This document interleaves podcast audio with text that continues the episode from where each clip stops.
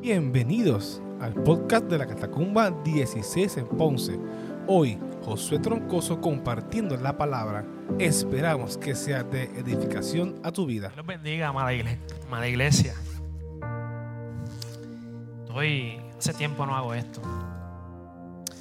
Pero Dios nos ha llamado a esto. Y tenemos que ser obedientes a su palabra.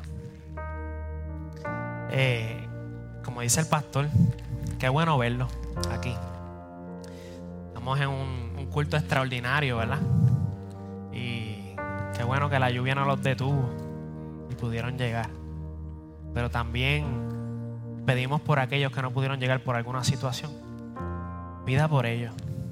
Pida por ellos, por su corazón. Y si nos está viendo, ¿verdad? Por online, ¿verdad? Por las redes. Los bendecimos desde aquí. Yo quiero que, a mí me gusta siempre partir de una premisa antes de comenzar. Y yo le voy a pedir que se pongan de pie rapidito. Aquel que pueda, claro está.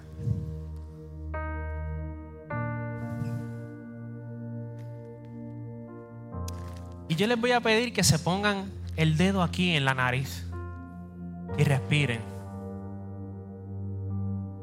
¿Sienten su respiración? ¿La sienten? Dígale al lado, ¿sientes tu respiración? Dígaselo.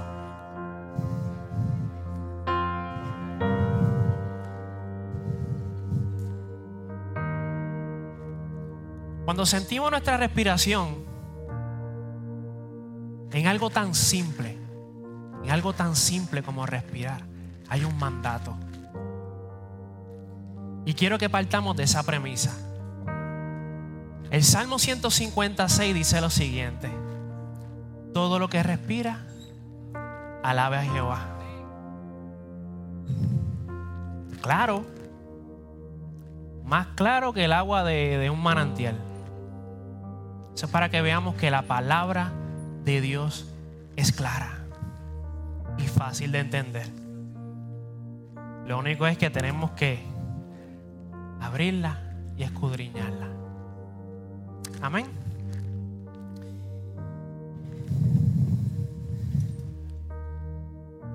Recuérdense eso que hablamos. Pueden sentarse, gracias. Discúlpenme.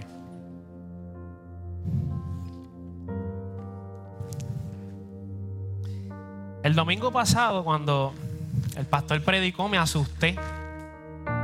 Me asusté. Estaba hablando con, con hace ahorita. Me asusté.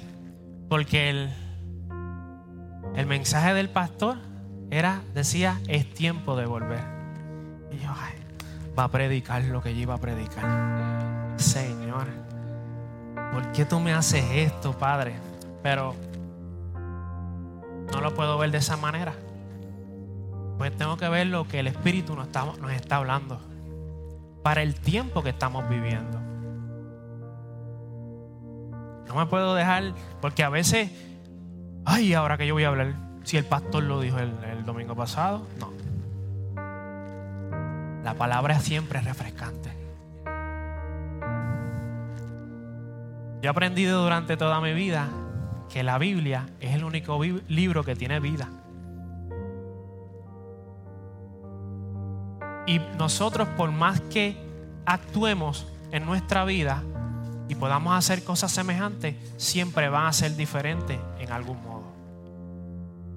¿Me van entendiendo? Pues quiero hacerle una pregunta. Antes de ir a la palabra, al, al, versículo que vamos a tratar en esta noche. ¿Alguno de ustedes ha emprendido un viaje? o ha decidido tomar un viaje del cual en el proceso del mismo se arrepienten. O tomaron una decisión y a mitad de viaje, ay no, yo me quiero ir para casa otra vez. Esto no era lo que yo esperaba. Esto no era lo que yo esperaba. Yo cuando pequeño, yo era bien apegado, todavía soy apegado a mis papás. Mis papás son un ejemplo bien grande en mi vida. Pero a mi papá le gustaba caminar mucho por los montes. Yo me, me crié en el campo, en el barrio Corral Viejo de Ponce. Y mi papá se pasaba caminando en la época de mango, subía a buscar mango a la parte de arriba. En la época de sacañame se iba a sacañame. Y yo me antojaba de irme con él. Pero era por, porque quería ir con él. Pero no pensaba en el camino que tenía que pasar, ni lo difícil que era el camino. Y me acuerdo que varias de esas, de esas veces, ¿verdad? Que me fui con papi, o papi me trajo cargando, porque yo no podía, o a mitad de camino tuvimos que virar, porque yo no podía seguir. Era muy pequeño para poder caminar por aquellos caminos llenos de maleza, de espinas. Mi papá iba con el machete y yo no podía usar un machete a tan temprana edad. Y papi decidía, no, vamos de vuelta. Y así se titula este mensaje. Llévame de vuelta. Y los voy a invitar que busquemos, vamos a hablar de un, personaje que, que casi nadie conoce. Lo conoce un montón, usted verá. Jonás. Y los voy a invitar, lo que dice, vamos a leer varios versículos, los voy a leer corrido. En Jonás 1, del 1 al 3 y 17, dice lo siguiente. Vino palabra de Jehová a Jonás, hijo de Amitai, diciendo, levántate y ve a Nínive, aquella gran ciudad, y pregona contra ella, porque ha subido su maldad delante de mí. Y Jonás se levantó para huir de la presencia de Jehová a Tarsis. Y descendió a Jope y halló una nave que partía para Tarsis y pagando su pasaje, entró en ella para irse con ellos a Tarsis, lejos de la presencia de Jehová. Y el 17 dice, pero después que pasa todo eso, ¿verdad? Cuando se levanta la tormenta, dice, pero Jehová tenía preparado un gran pez que tragase a Jonás y estuvo Jonás en el vientre del pez tres días y tres noches. Y el capítulo 2 sigue, dice lo siguiente. Entonces oró Jonás a Jehová su Dios desde el vientre del pez y dijo, invoqué en mi angustia a Jehová y él me oyó. Desde el seno del Seol clamé y mi voz oíste. Me echaste a lo profundo en medio de los mares y me rodeó la corriente. Todas tus ondas y tus olas pasaron sobre mí. Entonces dije, desechado soy delante de tus ojos, mas aún veré tu santo templo. Las aguas me rodearon hasta el alma, rodeóme el abismo, el alga se enredó en mi cabeza descendí a los cimientos de los montes. La tierra echó sus cerrojos sobre mí para siempre. Mas tú sacaste mi vida de la sepultura, oh Jehová Dios mío. Cuando mi alma desfallecía en mí, me acordé de Jehová y mi oración llegó hasta ti en tu santo templo. Los que siguen vanidades ilusorias, su misericordia abandonan. Mas yo con voz de alabanza te ofreceré sacrificios. Pagaré lo que prometí. La salvación es de Jehová. Y mandó Jehová al pez y vomitó a Jehová, a Jonás en tierra. Y los primeros tres versículos del capítulo 3 dice, dice, y vino palabra de Jehová por segunda vez a Jonás diciendo, levántate y ve a Nínive, aquella gran ciudad, y proclama en ella el mensaje que yo te diré.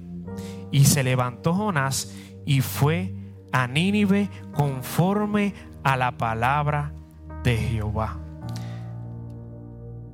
Y era Nínive, ciudad grande en extremo, de tres días de camino. Aquí quiero que se imagine, ¿verdad? Aquellos que son, les gusta mucho la imaginación. Imagínense a Jonás. Estamos viendo un hombre que según la palabra y podemos entender es un hombre preparado. Es un hombre preparado porque Dios le habló claramente. ¿Vieron cómo empezamos? Que la palabra es clara. Y Dios le dio una instrucción clara a Jonás. Por lo tanto, Jonás, entiendo yo que estaba preparado. Tenía la capacidad de ir a predicar a Nínive. Nosotros tenemos capacidades, tenemos talento, tenemos todo. Lo que Dios nos ha dado. Ahora, ¿qué decidió Jonás hacer? Huir. Decidió huir. Y yo quiero que Joel, si puede, presentes el, el mapa. Cuando se trata de huir, ahí vemos a Jope, que fue a donde Jonás descendió. ¿Y a dónde lo envió Jehová? A Nínive. Dice que están aproximadamente, porque son una distancia aproximada, a 800 kilómetros de Jope. Pero Jonás decide ir a Tarsis. 3.400 kilómetros. Cuatro veces y un poquito más la distancia de Nínive. ¿Se van entendiendo? ¿Por qué huir? ¿Por qué huir? ¿Por qué Jonás tomó la decisión de huir?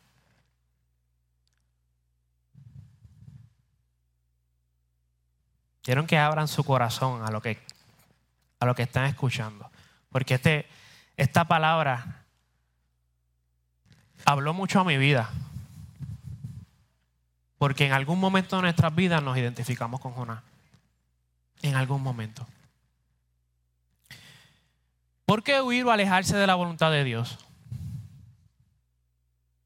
¿Miedo? ¿Orgullo? Prejuicio, porque Jonás, estableció un prejuicio sobre Nínive. ¿Qué más? Ignorancia, egoísmo. Y aquí podemos ver claramente cómo nosotros, el ser humano, tenemos dos caminos. Dos caminos. No hay tres, hay dos. O seguir la voluntad de Dios o nuestra voluntad. Y Jonás decidió seguir su qué? Su voluntad.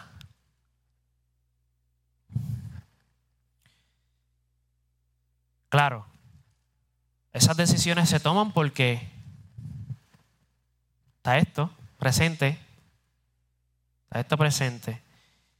Y todas esas, lo que es el pecado, mientras estemos en esto, es una lucha constante con Él. Y nos lleva a tomar decisiones que nos alejan de la voluntad de Dios.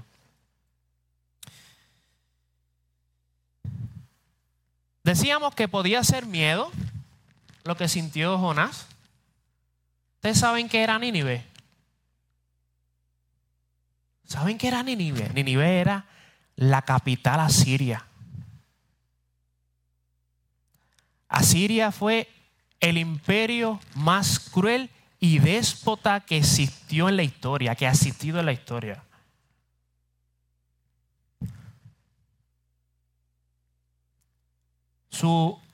a sus enemigos, a los que cautivaban, los desmembraban, cortaban la cabeza, eh, los empalaban.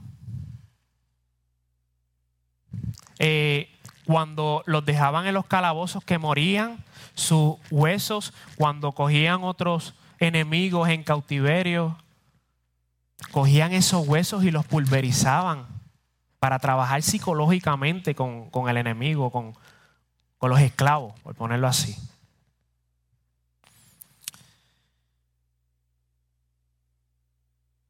Y si nos ponemos a ver, Asiria había tomado en cautiverio el pueblo de Israel. Por mucho tiempo estuvo. Eso pudo haber causado un prejuicio ante Jonás, que no merecían, dice, no merecen vivir. Nosotros pensamos así a veces. Ve y predícale a ese muchacho. Pone la inquietud en nuestro corazón de ir a orar, de ayudarlo. No. La sociedad hoy en día vive de prejuicios. Lamentablemente. Vemos el que, el que pide en la, en la luz, rápido decimos que es un drogadicto. El que, el que tiene un carro bien caro, decimos a lo mejor que tiene dinero y a lo mejor no sabemos que tiene las deudas hasta aquí. O el que tiene un carro sencillito, decimos que es pobre. Y yo hablaba con mi esposa ahorita, yo he visto una, una frase que dice, no sé si fue alguien de aquí que me la compartió, que dice, nosotros tenemos unas responsabilidades que cumplir, no una sociedad que impresionar. Y lamentablemente vivimos bajo prejuicios. Es triste. Si nos ponemos a ver el lugar lo que era Nínive, Nínive es lo que se conoce ahora como el norte de Irak, para, para situarnos en el mapa, ¿verdad? En el norte de Irak y se conoce como ahora Nainawa o Naivana. Se conoce ese lugar. Y Tarsis era España, un área de España ahora mismo.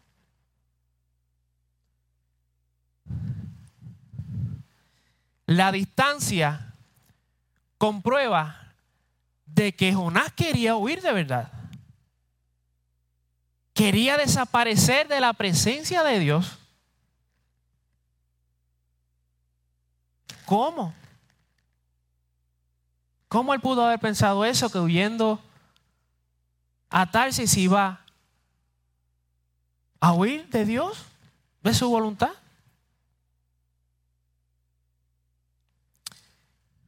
Está escrito, está escrito, porque yo pasé por eso, que cuando vamos en contra de la voluntad de Dios, el camino siempre es más largo. Usted busque en la Biblia todos los que en algún momento se descarriaron y se, se salieron un poquito de la línea. Siempre el camino es más largo. Yo le voy a hablar de cuando yo era pequeño, yo era un sahori. Yo ahora que estoy tranquilo, pero, pero antes yo era bien travieso. Y si mami lo está viendo, ¿verdad, mami?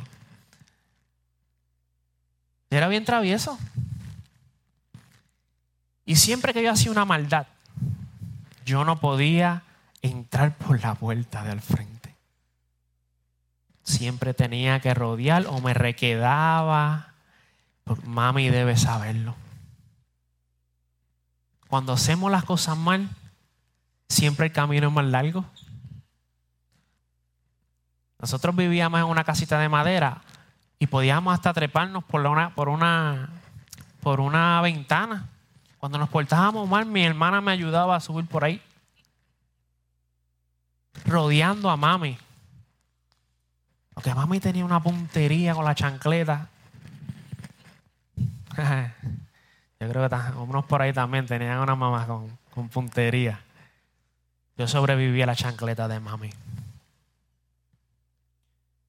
Pero siempre el camino va a ser más largo. Dios le pidió a Jonás que fuera a 800 kilómetros a pregonar. Pero Jonás fue en contra. Pagó hasta el pasaje, dice la palabra. Lo pagó. Cuando el otro, el otro viaje ya estaba todo cuadrado. Dios cuadra todo. Dios no, Dios no te tira un camino a, vete por ahí que me llama así. No. Dios ya tiene cuadrado todo. Cuando Dios nos pide hacer algo, ya Él cuadró todo. Cuando Dios habla a nuestra vida, a nuestro corazón, Él ya tiene todo cuadrado hasta el resultado.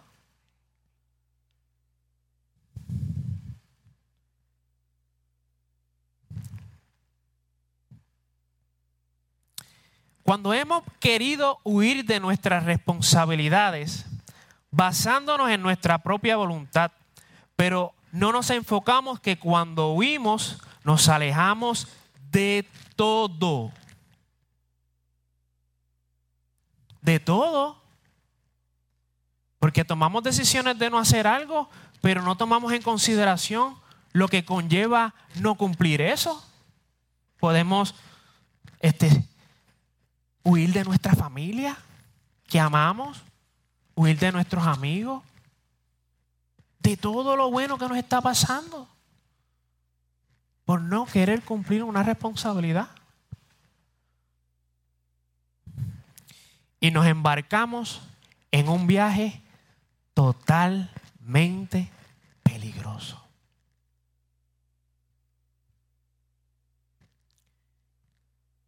El viaje de Jope a Nínive era por tierra. Sin embargo, Jonás decidió irse en barco. ¿Usted quiere? ¿Qué usted quiere que es más seguro? ¿Tierra? Él no, él quiso irse en barco, sabiendo todas las posibilidades y con quién estaba tratando. No era con cualquier persona era con Dios,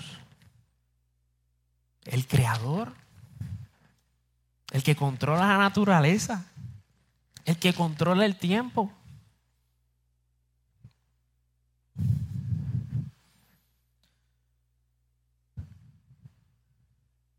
Pero como les dije ahorita, están los dos caminos en nuestra elección. ¿Qué caballero es Dios?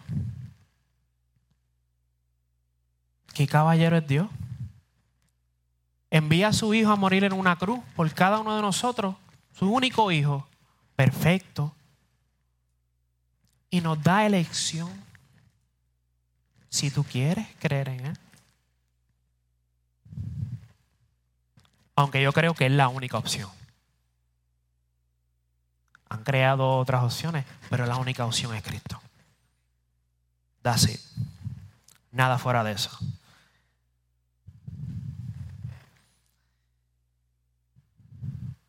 Y como le dije, nuestra voluntad es el otro camino. Y les voy a hacer una pregunta. Y esta pregunta, guárdenla en la mente. Hay una manera en que Dios puede cumplir nuestra voluntad. ¿Saben cuál es esa manera? Se las contesto ahorita. Pero tengan en la mente cuál es la manera en que Dios puede cumplir nuestra voluntad.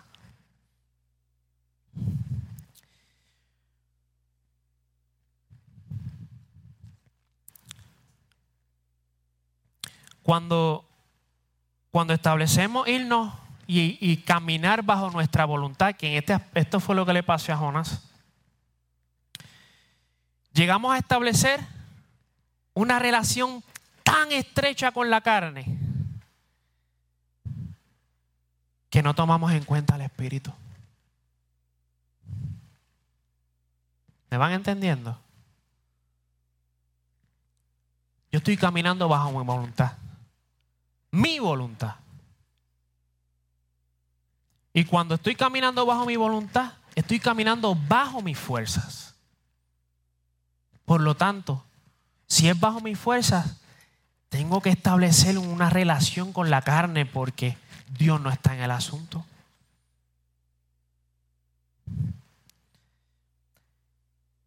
Y llega el momento que que, debemos pensarlo así, es insensato, es insensato pensar que podemos vivir fuera de la voluntad de Dios. Es insensato. Actuar por nuestra voluntad es decidir que no necesitas a Dios. Claro, actuar por nuestra voluntad es decidir que no necesitamos a Dios. Qué triste para Jonás que haya decidido esto. Leía, veía un video que me llamó mucho la atención. Y era sobre un, de un pastor que estaba en una reunión de negocios tomando unas con la junta y la junta trajo un abogado que tenían que tomar unas decisiones y un abogado tenía que estar presente. Y en la reunión están tratando de tomar una decisión y el pastor se levanta y dice, antes de tomar una decisión, vamos a orar para saber cuál es la voluntad de Dios. Y el abogado se levanta y dice, ¿qué tiene que ver Dios con esto?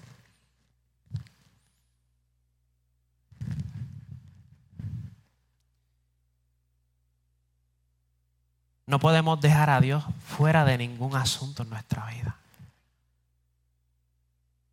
Dice, no hay ningún aspecto de nuestra vida que debamos borrar de nuestra relación con Dios. Repito, no hay ningún aspecto de nuestra vida, ninguno, que debamos borrar de nuestra relación con Dios todo lo que hagamos, todo lo que decidamos, Dios tiene que estar presente.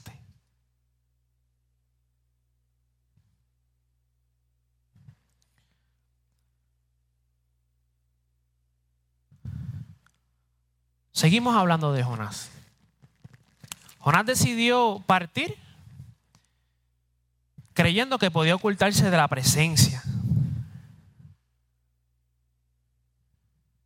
Pero ¿cómo Él pudo? ¿Cómo podemos nosotros pensar que podemos ocultarnos de su presencia?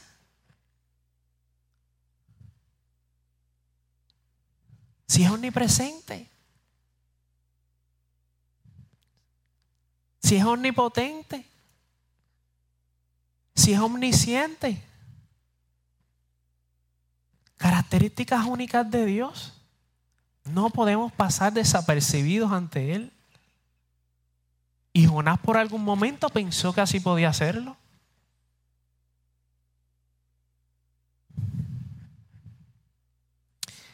En el Salmo 139, versículos 7 al 10, justifica estas palabras que, que yo les dije ahora mismo. Dice, ¿a dónde me iré de tu espíritu? ¿Y a dónde huiré de tu presencia? Si subiere a los cielos, allí estás tú. Y si el Seol hiciere mi estrado, he aquí, allí tú estás. Si tomare las alas del alba y habitar en el extremo del mar, ahí estaba Jonás, aún allí guiará tu mano y se asirá tu diestra. Jonás estaba hundido en su pensamiento que pensaba que podía burlar a Dios. Pero llega un punto en ese caminar, en esa decisión que tomamos, que no podemos continuar.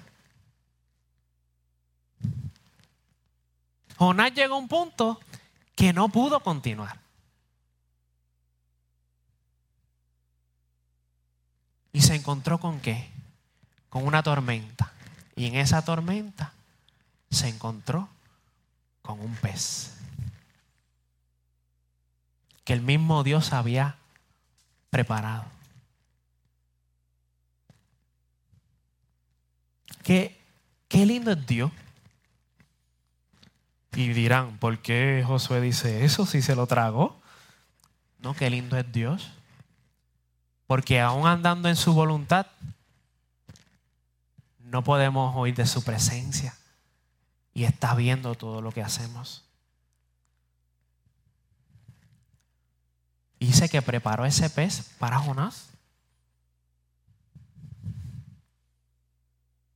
Y ese es el momento que llega a nuestra vida que tenemos que levantar las manos. Cuando decimos, por mis fuerzas no puedo, Padre, hasta aquí llegué. No puedo seguir caminando.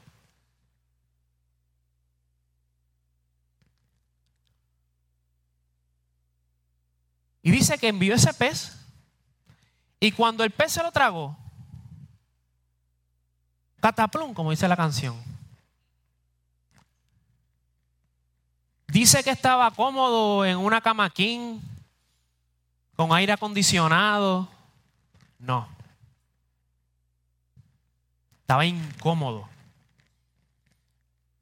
Porque la palabra dice que estaba en angustia.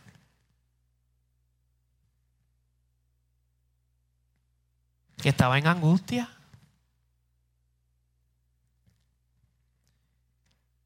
La relación estrecha con la carne nos lleva a la angustia.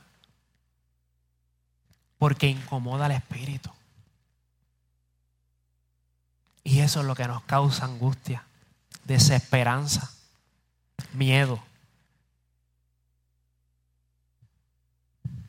Eso es lo que causa caminar bajo nuestra voluntad. Nos va a causar angustia.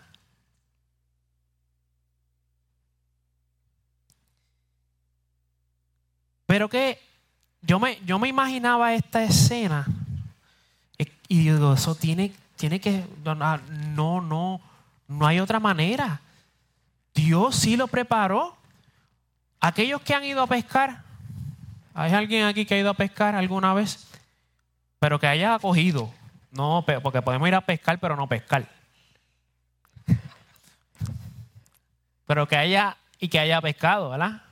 Cuando nos toca limpiar el pez, el pescado ya, porque, porque ya, ya fue pescado.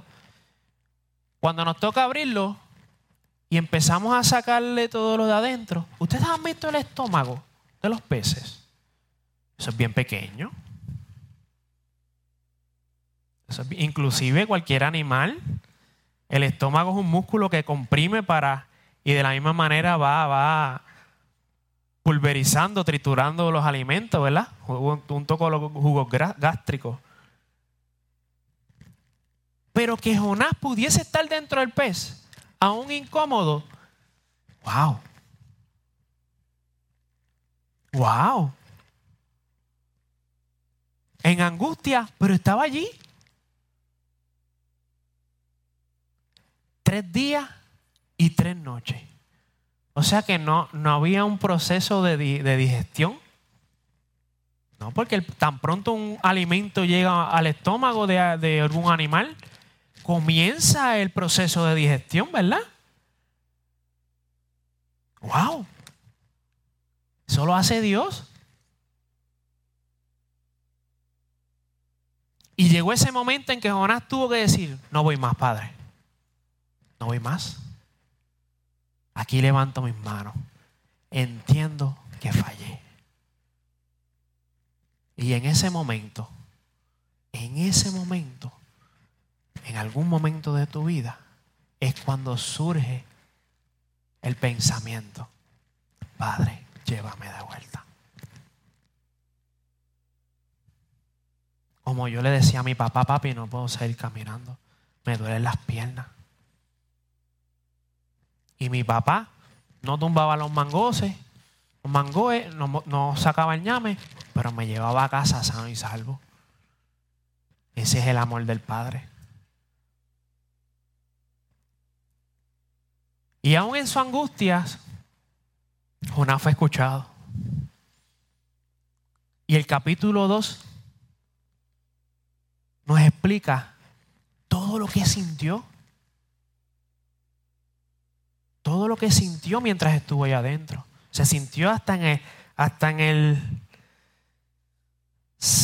en el seno del Seol. Dice, en el seno del Seol clamé y mi voz oíste.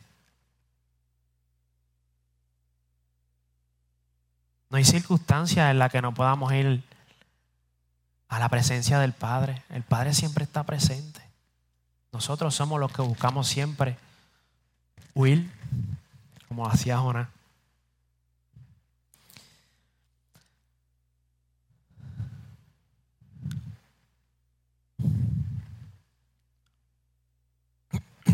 Discúlpeme.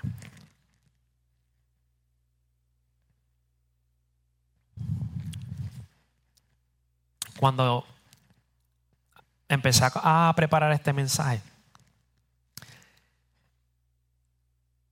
me vino rápido un, un, tema. Pero decir, padre, si este es el tema, ese es el que va a poner. No. Pero le, le lo voy a decir porque realmente es lo que pasa en nuestra vida. Y se lo comenté a Claudina. Y es la comodidad que me incomoda. Nosotros tratamos de vivir una vida cómoda, pero esa vida no va acorde a la voluntad de Dios. Buscando una comodidad, tener una buena casa, un buen trabajo, cueste lo que nos cueste. Pero tratando de satisfacer y acomodar la carne. Pero esa comodidad va a llegar el momento que va a incomodar nuestro espíritu. La comodidad que incomoda.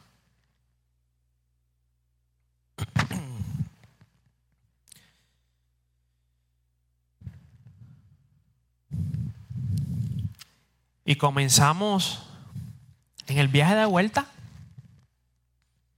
Porque cuando dice tres días y tres noches, yo digo, me imagino que el pez ya iba nadando en dirección. Porque ya, ya él sabía las instrucciones. Jonás no sabía lo que iba a suceder.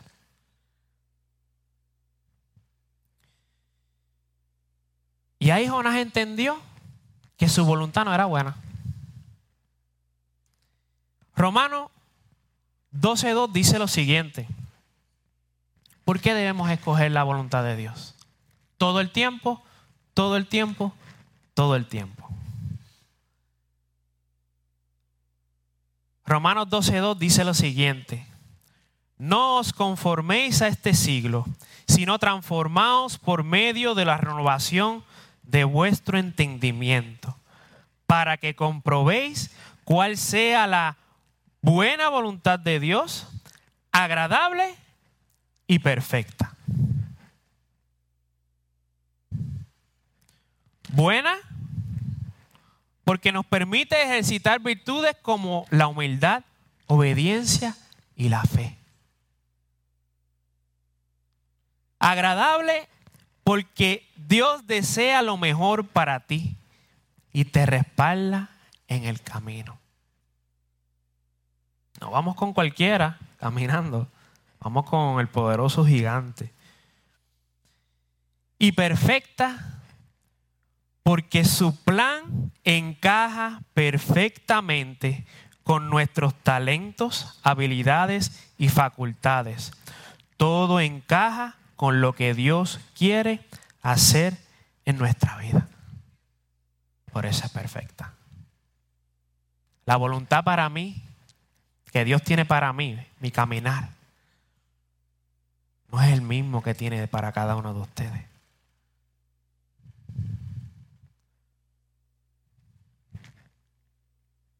Justificamos muchas veces el no optar por su, por su voluntad. Yo nací en el Evangelio. Desde el vientre de mi madre yo fui dedicado. Y crecí en la iglesia bautista. Me ponían a participar en los devocionales, a recoger la ofrenda de niño. Crecí, crecí en todo eso.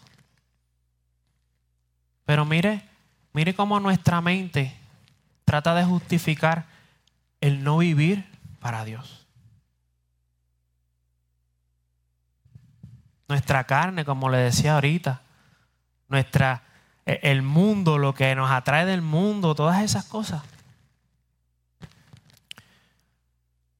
A, a mis, 15, mis 15 años, yo tenía una lucha con Dios.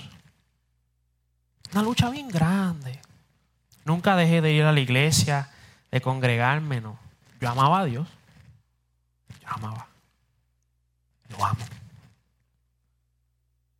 Pero a los 15 años empezó esa lucha en mi corazón y me empecé a preguntar, ¿yo le sirvo a Dios porque lo amo o porque amo a mis papás?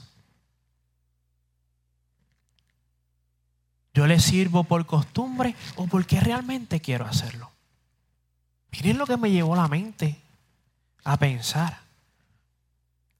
15 años y eso estaba en mi corazón. 16 años y eso estaba en mi corazón. Y yo le dije, Padre, me acuerdo una noche. Le dije, Padre, si realmente, si realmente yo te sirvo porque te amo, yo no lo voy a expresar al frente de mis papás. Tiene que ser fuera de, la congregación de mis papás. Tiene que ser en un lugar donde ellos no estén. Yo tengo que darme cuenta de eso. Y me acuerdo que fui a un culto de jóvenes. Y que jóvenes, lo, te digo, todo culto, todo lo que puedan hacer, todo lo que puedan asistir, que que los ayude a edificarse, a, crecer, ¿verdad? Como persona, a crecer en espíritu, hágalo. Eh, estoy en el culto y hacen un llamado y están hablando sobre eso. Y me acuerdo como si fuera hoy. No fue hace mucho. Eh, y empiezan a hablar sobre si si, le sirves a Dios por costumbre, encuéntrate con Dios hoy. Dios te llama a encontrarte con Él y con su voluntad. Y usted sabe que cuando, cuando jalan un hilito de eso que, por la que tú estás pasando, el corazón, tú, tú haces así. ¿A quién le habrá dicho? Y empieza a decir eso. Y empiezan a hacer el llamado. Yo estoy sentado lo último porque yo era visita en esa, en esa iglesia. Y el corazón empieza a las millas, a las millas, a las millas, a las millas. Y yo, ay Padre. Hermano, me senté. Y bajo la cabeza así. ¿Ustedes saben lo que hizo Dios? Cuando yo abrí los ojos, yo estaba en el altar. Yo ni me di cuenta. Y yo empecé a llorar. Y ahí yo entendí que no puedo dejar que pensamientos sucios que han sido sembrados, que han sido sacrificio de mis padres en mi corazón, que el mundo lo, los tire a la basura. Ahí yo entendí que yo amo al Señor, que yo le sirvo porque lo amo esté quien esté. Esté mis papás, esté. Que yo lo honro donde quiera que voy. Y decidí desde ese día seguir su voluntad. Ahí entendí. Andar en la voluntad de Dios es vivir en el kairos de Dios. ¿Ustedes saben lo que es el kairos? lo voy a pintar de esta manera. Es el tiempo de Dios. Si andamos en nuestra voluntad, solo vivimos en el cronos. y el cronos es limitado.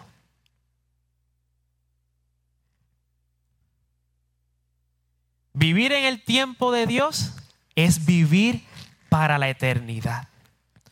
Fuera de eso, nuestro tiempo tiene fecha de caducidad.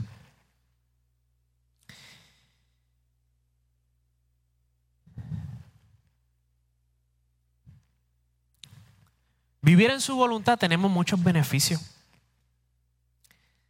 Vivir en su voluntad, nos dice en Salmo 23, 4, tenemos su vara y su callado.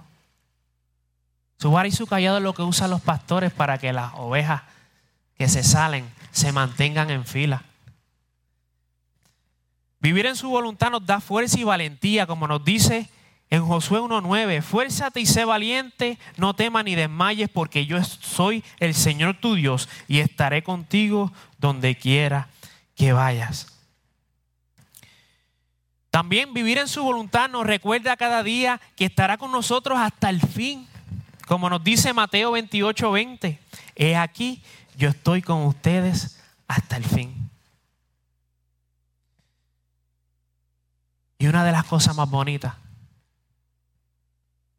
vivir en su voluntad, nos tiene un consolador que en momentos de angustia nos abraza.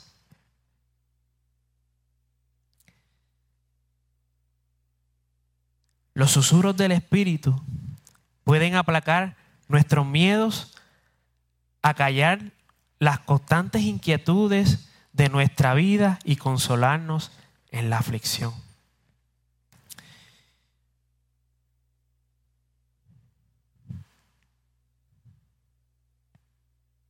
Y uno de los de las cosas que más me gustó es que cuando vivimos en su voluntad,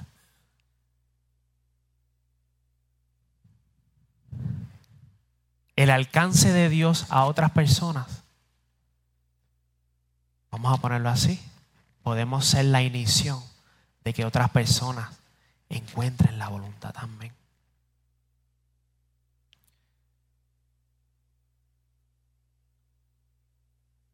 El doctor Stanley es un predicador, no sé si lo han escuchado, muy bueno. Viendo un video de él, dijo algo que me conmovió mucho. Y me dijo, decía, yo me antojé de un carro, un carro de tal color. ¿Por qué? ¿Por qué me antojé de ese carro? Si realmente lo que me gustaba era el carro, mm, podía ser de cualquier color. Y dice que algo se le metió en la mente que fuera ese color y el color lo consiguió en otro estado y lo mandó a buscar. Pero como era lejos, él no, no podía ir a buscarlo, se lo trajeron. Cuando llega el camión a entregarle el carro, él destapa el carro y dice, oye, yo y mis caprichos. ¿Por qué yo tuve que mandar a comprar este carro tan lejos? Y el hombre se baja del que traía en el camión, ¿verdad? El que venía, el chofer. Se baja llorando. Y le dice, yo tenía que llegar aquí. Yo tenía que venir a agradecerle. Cuando yo me enteré que este carro venía para usted, yo rápido levanté mi mano yo se lo quiero llevar. Y él se quedó, como que, ah, wow. Y dice, yo estuve preso. Tuve 10 años preso. Y, me, y yo veía mucho de sus videos. Y por medio de usted yo conocí a Dios. Por medio de usted yo le sirvo a Dios. Y yo tenía que venir a agradecerle. Me dio hasta sentimiento. Ver lo importante que es seguir la voluntad de Dios. Ver la inición que podemos ser para que otros se encuentren con Dios. Nuestra familia. Hablaba en, en el discipulado que Josué gramaticalmente tiene algo mal escrito. Pero no, no fue por, porque se les pasó tenía que ser así. En Josué, yo y mi casa serviremos a Jehová. Gramaticalmente eso está mal. Se supone que sea mi casa y yo. Pero no. Tiene que ser así.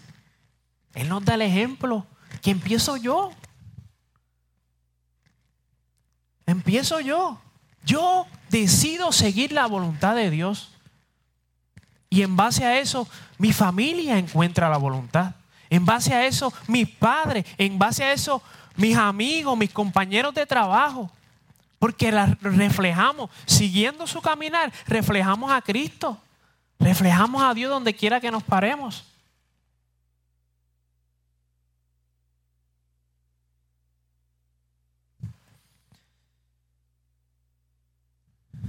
Yo les dije al principio una pregunta. ¿Cuál era? Que tenían que acordarse.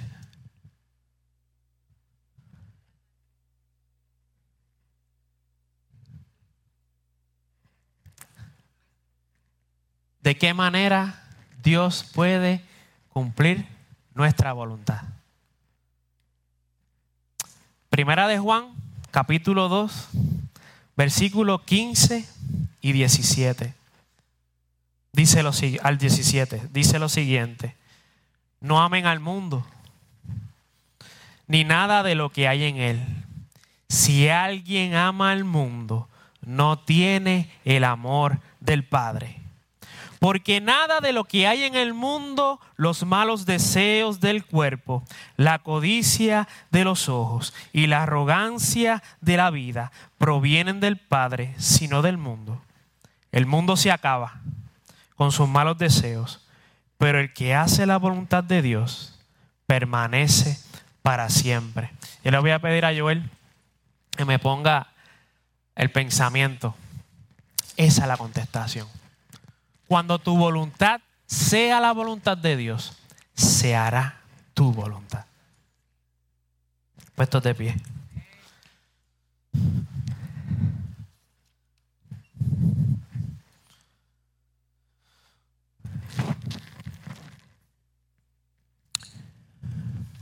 Yo no sé en qué posición de tu vida te encuentras hoy. Yo no sé si Dios te habló hoy y te habló esta mañana cuando te levantaste, pero su misericordia se renovó hoy por la mañana. No sé si compraste el pasaje a Tarsis. No sé si estás dentro del pez. No sé si, si ya te saliste del pez. No sé en qué posición te encuentras. No sé lo que está sintiendo tu corazón.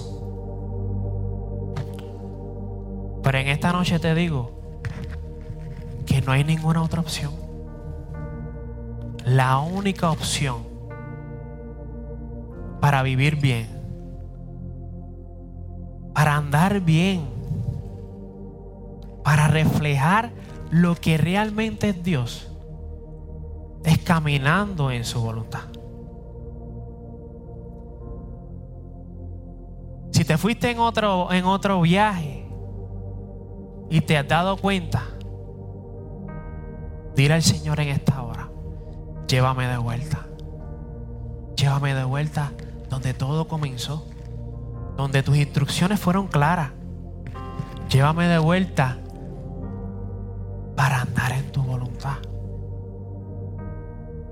El proceso puede doler, pero el resultado es eterno.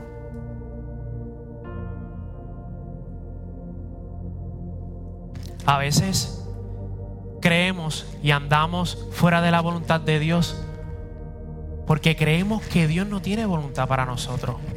Eso es lo que nos hace creer el mundo. Podemos pensar que que hay gente más preparada que nosotros, que tiene más conocimiento, que lee más la Biblia, que ora más. No. Dios tiene voluntad para ti. Dios tiene voluntad para ti. Solamente ve a Él. Y dile, Padre, ¿qué tú quieres de mí? ¿Quieres que vaya a Nínive? Voy a ir a Nínive. ¿Quieres que vaya a orar por, por los presos? Llévame a orar por los presos. ¿Quieres que ore por los enfermos? Voy a orar por los enfermos. ¿Quieres que visite a los enfermos? Llévame a visitar a los enfermos. ¿Quieres que pregone tu palabra en cada lugar que me pare? Voy a predicar tu palabra. Vivamos en su voluntad. No tengamos miedo. Miedo tenemos que tener si no vivimos en la voluntad.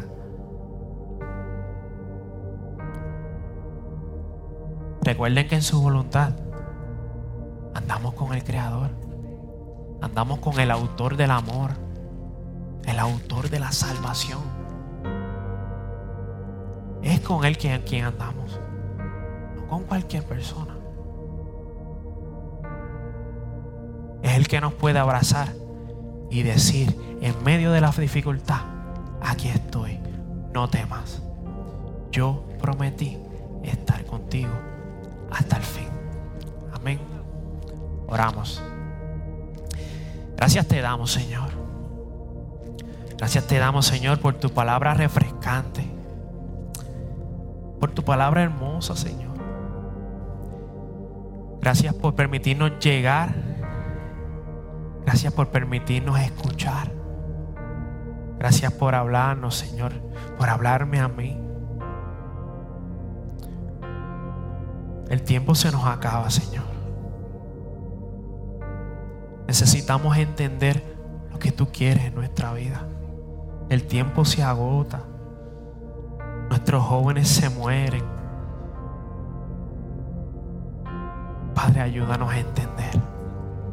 Ayudámonos a entender que debemos levantar las manos, Padre. Y que por nuestras fuerzas no podemos seguir que necesitamos de ti, que necesitamos de ti en nuestra vida para poder caminar, Señor. Gracias por enseñarnos, Padre. Gracias por enseñarnos tu amor, tu perdón, Señor. Y sobre todo tu misericordia, así como la tuviste con Jonás. Hoy nos das otra nueva oportunidad. Y nos vuelves a llamar y decir, ven hijo, esto quiero hacer para ti. Esto quiero que hagas, Padre. Esto quiero que hagas, hijo. Quiero caminar, Señor, en tu camino. Fuera de Él, sé que no voy a encontrar nada. Gracias, Padre, una vez más. Y bendigo cada corazón. Cada corazón aquí presente y los que nos están viendo por las redes, Señor, los que no pudieron llegar, Señor, que puedan entender que el tiempo se nos acaba y debemos hacer tu voluntad. Gracias una vez más. En el bendito nombre de tu Hijo Jesucristo oramos. Amén y amén. Gracias te damos, Señor.